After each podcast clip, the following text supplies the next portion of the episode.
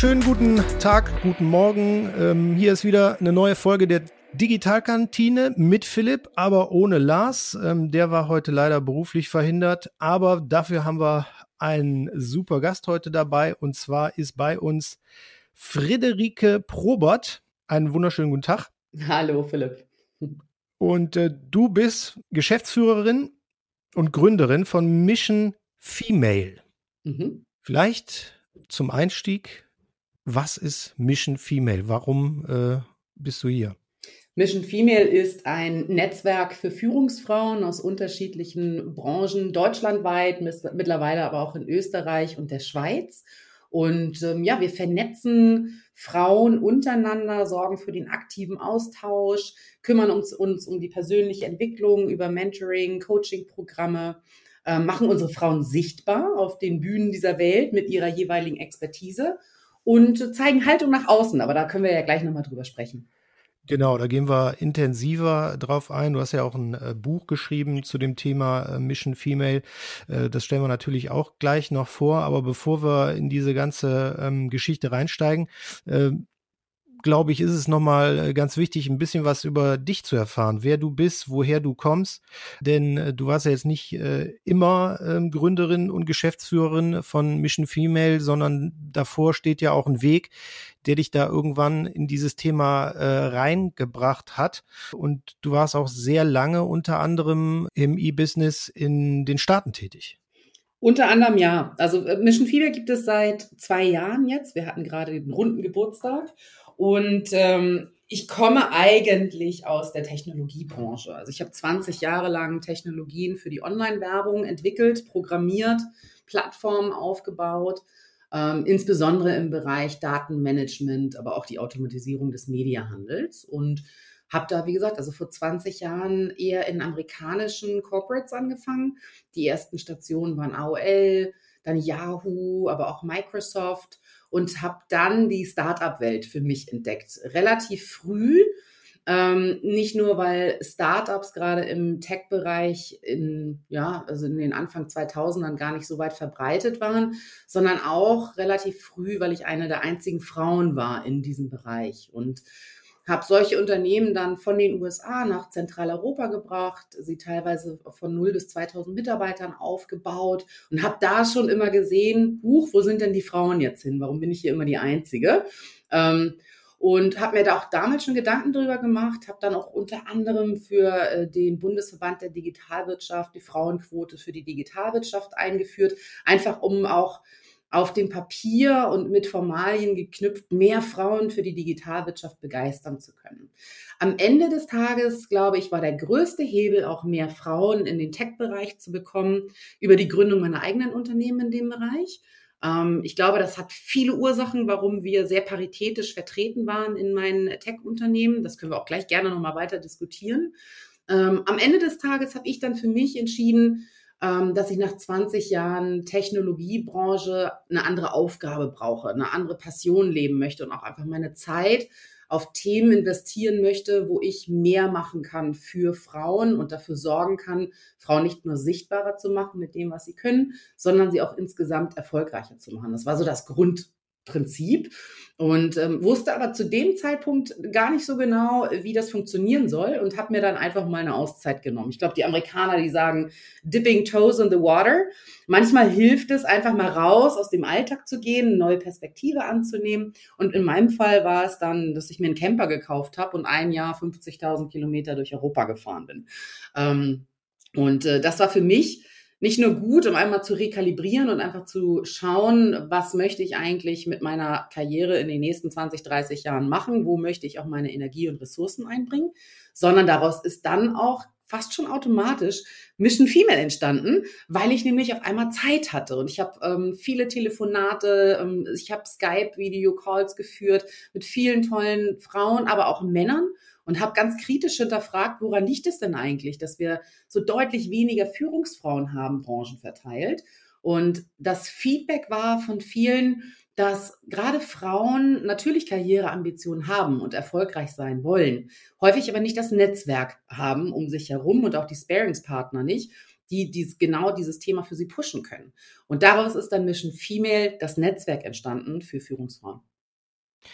Ich würde gerne nochmal die Rückspultaste ähm, drücken, weil die kommt in deinem Buch ja auch so ein äh, bisschen vor. Ähm, nämlich, ich würde gerne wissen, äh, wie war äh, Friederike Probert in der Schulzeit? Und äh, war das da schon klar, dass du so in die Richtung ähm, äh, Tech, Internet, Programmierung gehen würdest? Gar nicht. Überhaupt nicht. Also ähm, ich habe ganz normal Abitur gemacht und äh, wusste dann, ich wusste immer, dass ich Karriere machen möchte ähm, wusste aber auch nicht, in welchem Bereich und wollte mich auch gar nicht unbedingt so committen. Also ich habe jetzt nicht mit einem IT-Hardcoding-Studium angefangen, sondern sehr generalistisch mit einem International Management-Studium. Ähm, aber auch mit einer internationalen Ausrichtung. Also ich habe relativ schnell gemerkt, dass ich ähm, über den deutschen Tellerrand hinausschauen möchte, um mich auch von anderen Ländern, die in meinen Augen häufig fortschrittlicher und innovativer sind, inspirieren zu lassen. Ähm, und bin dann auch schon in den ersten Semestern meines Studiums in die USA gegangen und bin einfach da geblieben, weil es mir einfach gut gefallen hat.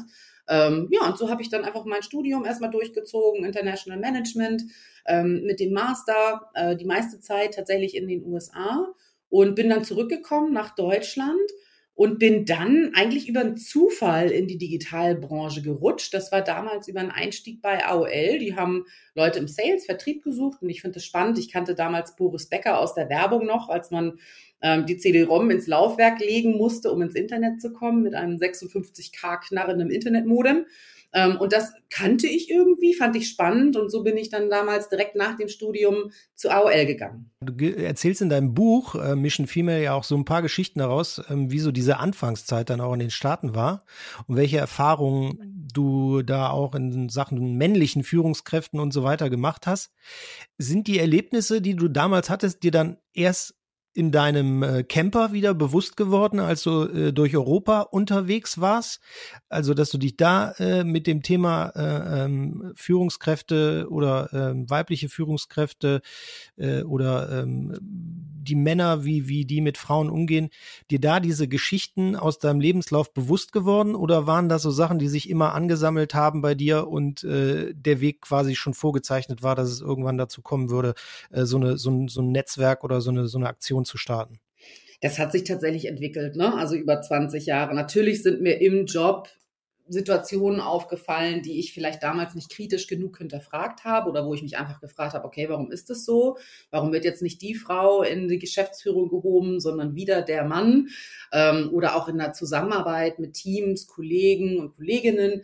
Also mir sind schon häufig, auch gerade am Anfang meiner Karriere, Situationen über den Weg gelaufen, wo ich gedacht habe, okay, komisch, aber ich habe es nicht kritisch hinterfragt zu dem Zeitpunkt. Das hat tatsächlich erst gestartet, als ich auch selber in den oberen Management-Ebenen war, in den Technologieunternehmen, wo ich realisiert habe, dass ich die einzige Frau bin. Sei es auf Konferenzbühnen zur Fachexpertise oder sei es einfach am Konferenztisch, wenn wichtige Entscheidungen anstehen. Ähm, war ich wirklich in den letzten zehn Jahren meiner Karriere die einzige Frau. Das ist mir deutlich aufgefallen, ähm, wusste aber zu dem Zeitpunkt nicht unbedingt, was die Lösung ist ähm, und konnte das aber in meinem eigenen Unternehmen dann machen. Also ich glaube, die Lösung war, wie kriegen wir mehr Frauen in den Tech-Bereich und auch mehr führende Positionen, da tatsächlich eine Vorbildfunktion auch einzunehmen ja, und Vorreiterin zu sein. Das hat vielen anderen Frauen geholfen, sich auch zu trauen, diesen Schritt zu gehen. Ähm, und so richtig geordnet habe ich all diese Eindrücke, die Impressionen, die Gedanken dazu tatsächlich erst in einer Auszeit, die ich mir dann genommen habe für ein Jahr. Ähm, und ich glaube, du brauchst auch einfach die Zeit, um einen klaren Gedanken fassen zu können, einfach mal reflektieren zu können. Und das ist bei mir passiert. Ähm, und ich habe dann, glaube, es war tatsächlich in Südgriechenland, wo ich drei Monate verbracht habe. Ich hatte einen ganz tollen äh, Spot mit meinem Camper am Strand, direkt am Wasser ähm, und habe abends mich mit einem Rotwein hingesetzt und habe einfach mal ganz klischeemäßig angefangen aufzuschreiben, ja, was meiner Meinung nach nicht die richtigen Voraussetzungen gerade sind und vor allem, wie wir es auch ändern können und Lösungen erarbeiten können, damit wir mehr Frauen in Führungspositionen sehen. Und ähm, ja, aus langen Abenden in Griechenland mit Rotwein und einem Stapel weißen Papier und Kugelschreiber in der Hand bewaffnet, habe ich einfach angefangen zu schreiben. Und daran, daraus ist dann auch das Buch geworden. Genau, in deinem Buch ähm, erstmal sehr cool geschrieben, also sehr auf Augenhöhe, jetzt nicht so dieser klassische äh, Karriere, Berufsberatungsratgeber, sondern wirklich auch sehr unterhaltsam äh, geschrieben, finde ich. Äh, dafür erstmal ein Kompliment. Ja. Und in dem äh, beschreibst du ja auch so ein bisschen die verschiedenen Stufen. Also wenn man jetzt äh, selber als Frau, äh, sage ich jetzt mal, in der Tech-Branche unterwegs ist, äh, wie schaffe ich den Einstieg, wie muss es dann weitergehen ins mittlere Management, wie komme ich dann in die, in die obere äh, Ebene, also richtig ähm, Verhaltenstipps oder ähm, Ideen, wie, wie man schaffen kann, wie man den Weg vorzeichnen kann. Ähm, jetzt hattest du dieses Buch natürlich nicht. Wie hast du das denn geschafft? Hattest du eine Mentorin, hattest du einen Mentor? Äh, war das einfach äh, gesunder Menschenverstand, wie du dich da hochgearbeitet hast oder wie ist das passiert bei dir? Also ich glaube einfach aus einer persönlichen Perspektive absoluter Ehrgeiz, Karriere machen zu wollen, erfolgreich zu sein, vielleicht auch so eine gewisse Dickköpfigkeit dann in Kombination. Ähm, und ich wollte einfach nach oben. Das war für mich immer klar. Ähm, brauchte natürlich aber auch Unterstützer, Unterstützerinnen dabei. Also das sind dann die Stakeholder innerhalb des Unternehmens, die dich fördern, die dich mit hochnehmen, ähm, die dich auch herausfordern. Ich hatte tatsächlich auch Mentoren und Mentorinnen, ähm, und ich hatte immer Coaches. Also wenn ich bestimmte berufliche Situationen für mich schwer einschätzen konnte, haben mir diese Coaches mal von außen geholfen, ich sage mal, in den Helikopter zu steigen und Situationen neutral von außen zu betrachten, was bei der Entscheidungsfindung hilft. Und das war für mich immer wichtig. Das war auch immer ein Invest in mich selber, dass ich Coaches an meiner Seite hatte, ähm, die mit dieser externen Brille einfach auf Situationen mit mir gemeinsam draufschauen konnten das hat mir sehr geholfen. Also du hast eben so schön erzählt, äh, dass du so gestartet bist zu Zeiten von AOL und Boris Becker. Jetzt leben wir ja mittlerweile im Jahr 2021. Die Digitalisierung hat ähm, wahnsinnig an Fahrt aufgenommen. Äh, inwiefern würdest du sagen, dass bei diesem äh, Thema ja nicht nur Mission Female insgesamt von äh, der Sichtbarkeit von, von Frauen oder von starken Frauen ähm, die Digitalisierung auch nochmal einen Schub gegeben hat. Mhm. Also grundsätzlich, ähm, die Digitalisierung muss auch deutlich noch weiter beschleunigt werden. Wir sehen es jetzt gerade in der Covid-Situation, ja, also Beispiel Corona-App oder digitale Plattformen, um einfach administrative, bürokrative Prozesse zu vereinfachen und seien es einfach nur die Vermittlung von Impfterminen. Ähm, ich denke, da haben wir nicht genug Gas gegeben in Deutschland Deutschland allgemein, was die Lösung von digitalen Produkten angeht, um einfach effizienter und schneller arbeiten zu können. Das sehen wir jetzt ganz dramatisch in der Covid-Situation. Grundsätzlich ist der Grund, warum wir so langsam digitalisieren in Deutschland, meiner Meinung nach, dass wir einen ganz brachialen Fach- und Führungskräftemangel haben. Ähm, es fehlen einfach die gut ausgebildeten Leute mit ihren jeweiligen Fachexpertisen, was nicht immer nur 100% Tech-Fokus sein muss im Übrigen. Ja? Aber es fehlen dort einfach die Expertisen um schnell Fahrt aufnehmen zu können. Und da haben wir jetzt den Link auch zu den Frauen. Es gibt unglaublich viele Frauen, die programmieren können, die coden können, die ein sehr, sehr gutes Fachwissen, Know-how haben im Bereich Digitalisierung. Und genau diesen Frauen muss man jetzt die Chance geben, auch ihre Karriere in entscheidenden Positionen machen zu können, um die Digitalisierung und Transformation deutlich schneller vorantreiben zu können. Also insofern es ist eine Kombination aus, was ist in der Vergangenheit passiert, warum waren wir so langsam, warum hinken, hinken wir immer noch hinterher mit der aktuellen Wirtschaftskrise und der Covid-Situation, dass wir deutlich schneller reagieren müssen. Und ich glaube, wir können es nur lösen, indem wir mit charmanter Penetranz oder wenn du auch so magst, Brachialgewalt mehr Frauen in die Fach- und Führungsposition bringen, weil nur so kannst du dieses Gap schließen. Ich habe letztens einen Podcast aufgezeichnet ähm, mit einem Lehrer, der unter anderem auch einen Code Club leitet, ähm, da natürlich auch Mädchen drin hat und der auch sagt, Mädchen sind eigentlich natürlich von, der, von, von ihrem Wesen aus äh, we wesentlich besser in Sachen Algorithmen oder äh, ähnlichen Geschichten. Äh, in deinem Buch beschreibst du ganz gut, dass Mädchen in der Schulzeit und so weiter dann auch immer sehr gut sind, einen sehr guten Abschluss machen und dann irgendwann von der Bildfläche verschwinden. Ganz schön fand ich dieses Bild im Buch. Ehepaare gehen modern in den Kreissaal und kommen als 50er-Jahre-Paar wieder raus. Äh, ist das der Grund ausschließlich immer noch nach wie vor, warum äh, Frauen sich äh, schwer tun, innerhalb ihres Lebenslaufs den Weg straight fortzusetzen, weil irgendwann das Thema Familie kommt? Das fängt schon in der Kindheit an. Also wenn wir über Technologisierung, Digitalisierung sprechen, müssen wir, da haben wir auch alle die Verantwortung, einfach genderneutral und unbewertet Kinder schon erziehen. Ja, es muss völlig normal sein, dass auch Mädchen Programmieren und Coden lernen. Und es darf kein typischer Männerberuf oder Jungsdomäne sein. Ähm, und da fängt es schon an, tatsächlich in den Kinderschuhen, dass du Technologien und das Programmieren von Technologien normal machst für beide Geschlechter. Ähm, bei Mission Female lösen wir das so, dass wir unter anderem auch ähm, Hacker Schools organisieren, wo wir für Jungs und Mädchen Programmierprogramme anbieten, damit es auch paritätisch von Anfang an verteilt ist und beide sehen, okay, wir können es beide. Ja? Ähm, da geht schon mal los, aber natürlich führt sich das weiter fort und es gibt unterschiedliche Gründe, warum wir Frauen auf dem Weg nach ganz oben verlieren die Vereinbarkeit von Familie und Beruf ist da tatsächlich nur ein Mosaikstein von vielen, vielen Gründen, warum wir Frauen auf dem Weg verlieren. Und ich habe in meinem Buch drei Phasen identifiziert, nicht nur einer typischen Frauenkarriere, sondern grundsätzlich von Karrieren. Und das geht schon los, im, äh, ich habe es genannt, die Engagierte. Wenn du startest im Job, also die ersten fünf bis acht Jahre, missverstehen viele Berufsanfänger, dass sie durch Fleiß Karriere machen können. Gerade Fleiß, operative Arbeit, wir nennen es die Fleißbienchenfalle, ist fatal ganz am Anfang.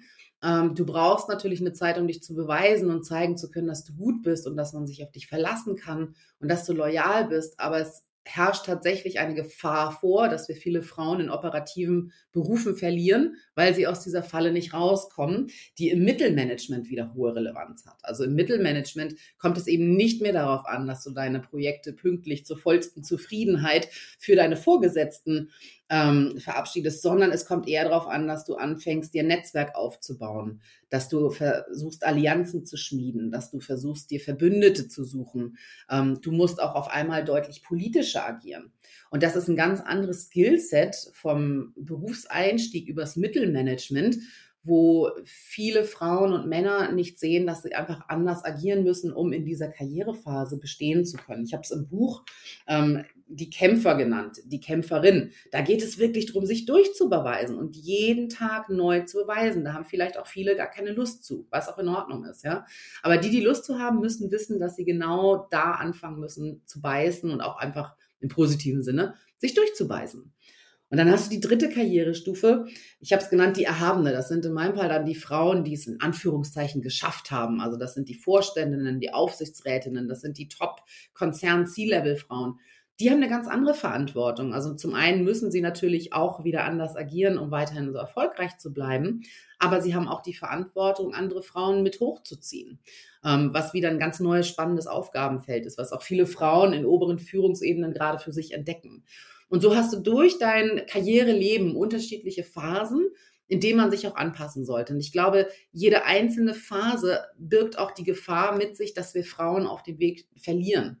Und wenn man sich diesen Gefahren bewusst ist, kann man sie auch direkt adressieren und kann mit solchen Situationen besser umgehen und kann sich besser darauf einstellen. Und das Grundziel ist immer, dass wir so wenig Frauen wie möglich auf dem Weg nach oben verlieren. Warum ist das auch wichtig, Frauen eben in einem Vorstand mit dabei zu haben, also nicht nur äh, den berühmten Club der alten weißen Männer zu haben, äh, sondern äh, wirklich äh, diverse Teams äh, zu haben, wenn man jetzt bei so Themen dran sind äh, wie Problemlösung. Vielleicht kann man das auch nochmal beschreiben. Wir haben jetzt viel darüber geredet, ähm, welche Schritte wichtig sind, um nach oben zu kommen, aber vielleicht auch nochmal ähm, dem Mindset zu erklären, warum es auch Sinn macht, Frauen dahin zu bringen. Ja, ich würde es auch tatsächlich nicht nur auf Frauen reduzieren, ähm, sondern es geht um Vielfalt, Buntheit, Vielfältigkeit, weil es ist wissenschaftlich erwiesen, dass heterogene Teams schlichtweg bessere Ergebnisse erzielen. Und das inkludiert nicht nur Mann oder Frau die Frage, sondern auch das Alter, die Herkunft, die sexuelle Orientierung, Menschen mit Behinderung. Je unterschiedlich du Teams und bunter du Teams aufstellst, desto mehr Perspektiven bekommst du, desto mehr Erfahrung hast du und auch Sichtweisen, die am Ende des Tages zu der besseren Entscheidung führen und das führt zu besseren wirtschaftlichen Ergebnissen. Das ist tatsächlich nachgewiesen. Und insofern ist es mein persönliches Steckenpferd, mich engagiert für Frauen einzusetzen und für mehr Frauen in entscheidenden Positionen. Aber wir dürfen nicht vergessen, dass es grundsätzlich um das Thema Diversität und Inklusion geht. Kannst du verstehen, dass äh, es Menschen gibt, die Angst davor haben? Ja. Vor dieser ja, ganzen also, Diversität vor, vor ähm, ja, Frauen in Führungspositionen oder äh, diese Durchmischung? Ja, weil zwei Faktoren zusammenkommen. Zum einen Veränderung bewirkt bei vielen erstmal eine Abneigung, weil viele Dinge ja ganz gut gelaufen sind in den letzten Jahrzehnten, wie es war. Und Veränderung per se ist nicht für jeden immer ein positives Signal. Ja, ähm, das geht einher mit einer großen Unsicherheit, ähm, dass viele Menschen, aber auch Unternehmen einfach nicht wissen, wie sie Diversitätsziele überhaupt erreichen sollen. Was, was macht man dafür? Ja? Bedeutet das, dass man jetzt einfach alle Männer auf den oberen Führungsebenen rauskickt oder eher in Rente schickt und nur noch mit Frauen platziert? Ähm, das wäre wahrscheinlich ein Extrembeispiel. Aber es gibt natürlich auch ähm, elegantere Wege, das zu erreichen, die auch alle anderen mitnehmen. Es ist viel Angst, Unsicherheit in der Umsetzung mit dabei, aber auch grundsätzlich einfach ja, eine, eine Sperre vor Veränderung, die wir lösen müssen. Du hast ja in deinem äh, Buch auch ähm, viele Gastbeiträge von ähm, Führungspersönlichkeiten aus echten Top-Unternehmen. Die bekanntesten, denke ich mal, äh, oder die bekannteste dürfte Tina Müller sein von Douglas, dann ähm, noch Doro Bär ähm, dabei. Wie schwierig war es, die als äh, Gastbeitrag in dein Buch reinzubekommen? Bist du bei allen offene Türen eingerannt oder hast du auch die ein oder andere Ablehnung erfahren? Ich habe mittlerweile ein sehr gutes Bild dafür, wer Männer als auch Frauen ehrlich, authentisch und mit voller Leidenschaft und Passion für das Thema einsteht. Und natürlich habe ich diese Person auch noch angefragt und habe für das Buch an sich sehr schnell Zusagen bekommen ähm, von vielen Männern und Frauen, wo ich weiß, dass ihnen das Thema am Herzen liegt und dass sie dafür auch wirklich und echt authentisch einstehen. Und insofern haben sie sich gefreut, auch da beitragen zu dürfen bei dem Buch. Aber ich kenne auch, ich weiß, worauf du anspielst, also ich kenne auch diese andere Perspektive, dass ähm, dass Menschen sich nicht unbedingt so aktiv committen wollen zu diesem Thema. Und ich sehe es vermehrt bei Männern tatsächlich. Ich nenne dir mal ein Beispiel. Wir machen im Sommer 2021 eine große Konferenz, die wir jetzt leider vom November letzten Jahres auf diesen Sommer verschieben mussten. Und natürlich ist es uns ein Anliegen mit Mission Female, dass wir mindestens paritätisch verteilt sind auf den Podiumsdiskussionen, aber auch auf den Vorträgen, die dort stattfinden. Und wir haben mit unserem Event-Team viele, viele Männer angefragt und leider viele Absagen kassiert mit der Begründung, dass sich Männer gerne über ihre Fachexpertise positionieren und sichtbar machen. Also nehmen wir jetzt Datenschutz zum Beispiel oder Digitalisierung oder Datenmanagement oder je nachdem, was die Karriere auch ausmacht für diese jeweilige Person.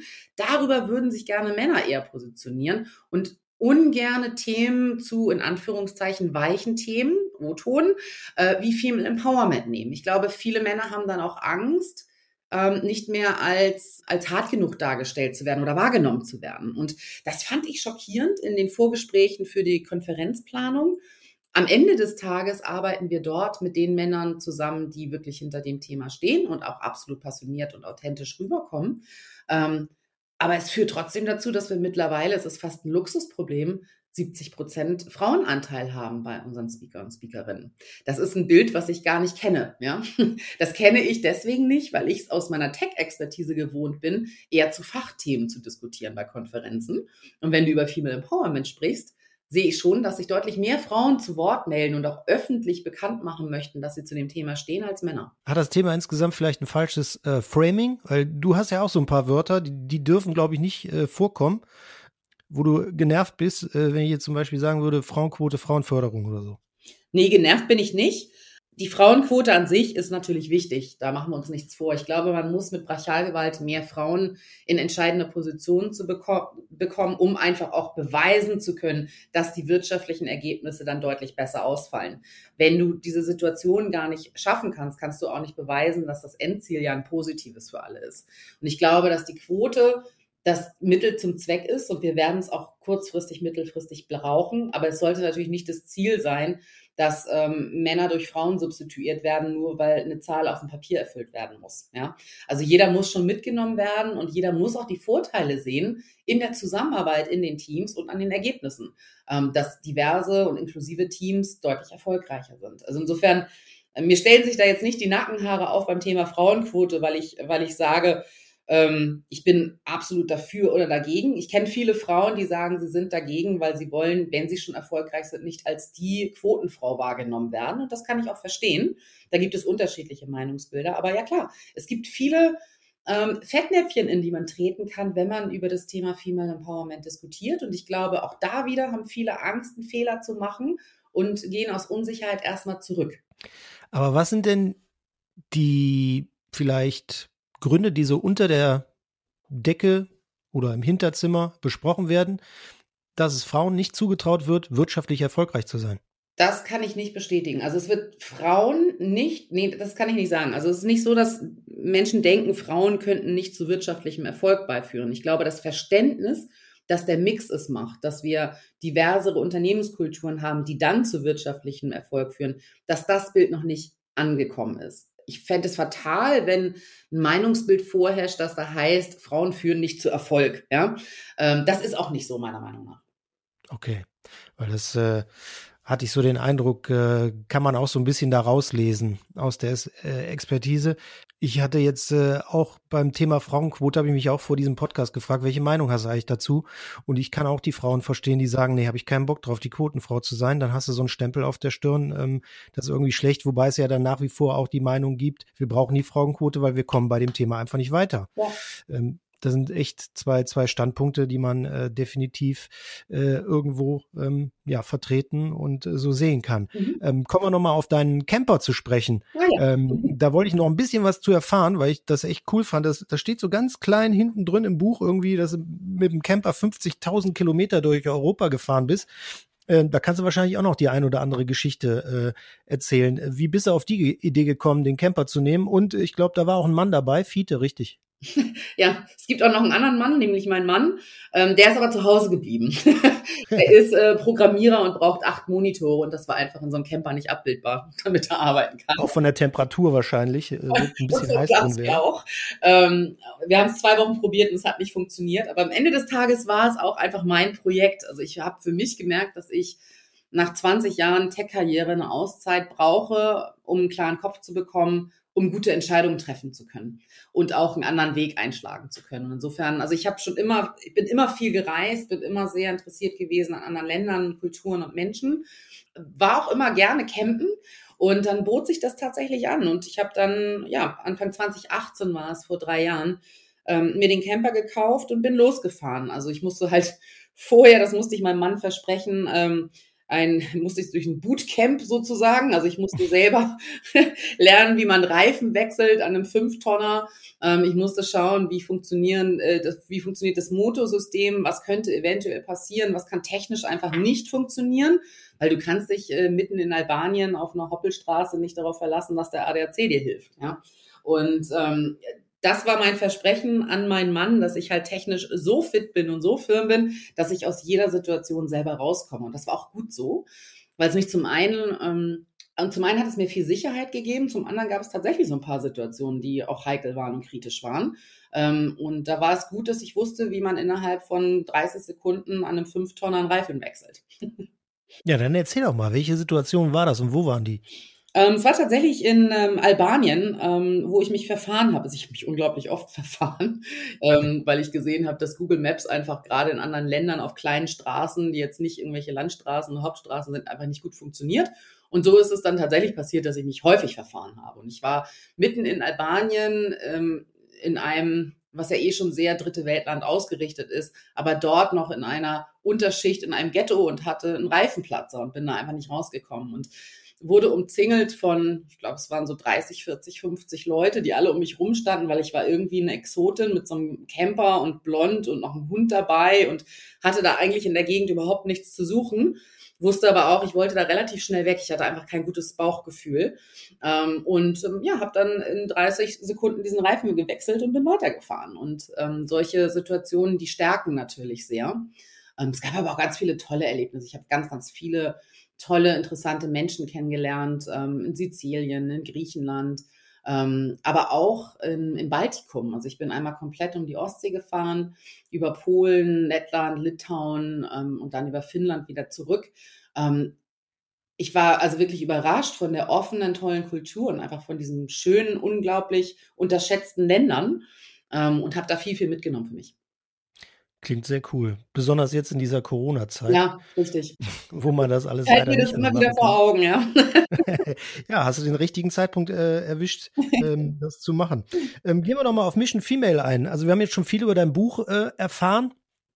Ihr habt aber auch äh, wahnsinnig viele Veranstaltungen, also in Anführungszeichen natürlich auch äh, unter Corona-Vorbehalt, aber wenn man auf eure ähm, Internetseite guckt, äh, sieht man durchaus, dass da für 2021 auch eine Menge geplant ist. Und falls wir jetzt die ein oder andere Frau oder vielleicht auch den ein oder anderen Mann, wen auch immer, äh, auf euch aufmerksam gemacht haben, die euch äh, oder die sich vielleicht mit euch nochmal näher beschäftigen wollen, ähm, ihr seid mit den Veranstaltungen auch quasi äh, in ganz Deutschland unterwegs, ne? Genau, in ganz Deutschland Deutschland. Unsere Hubs sind in Hamburg, Berlin, Frankfurt, Düsseldorf, Köln, München.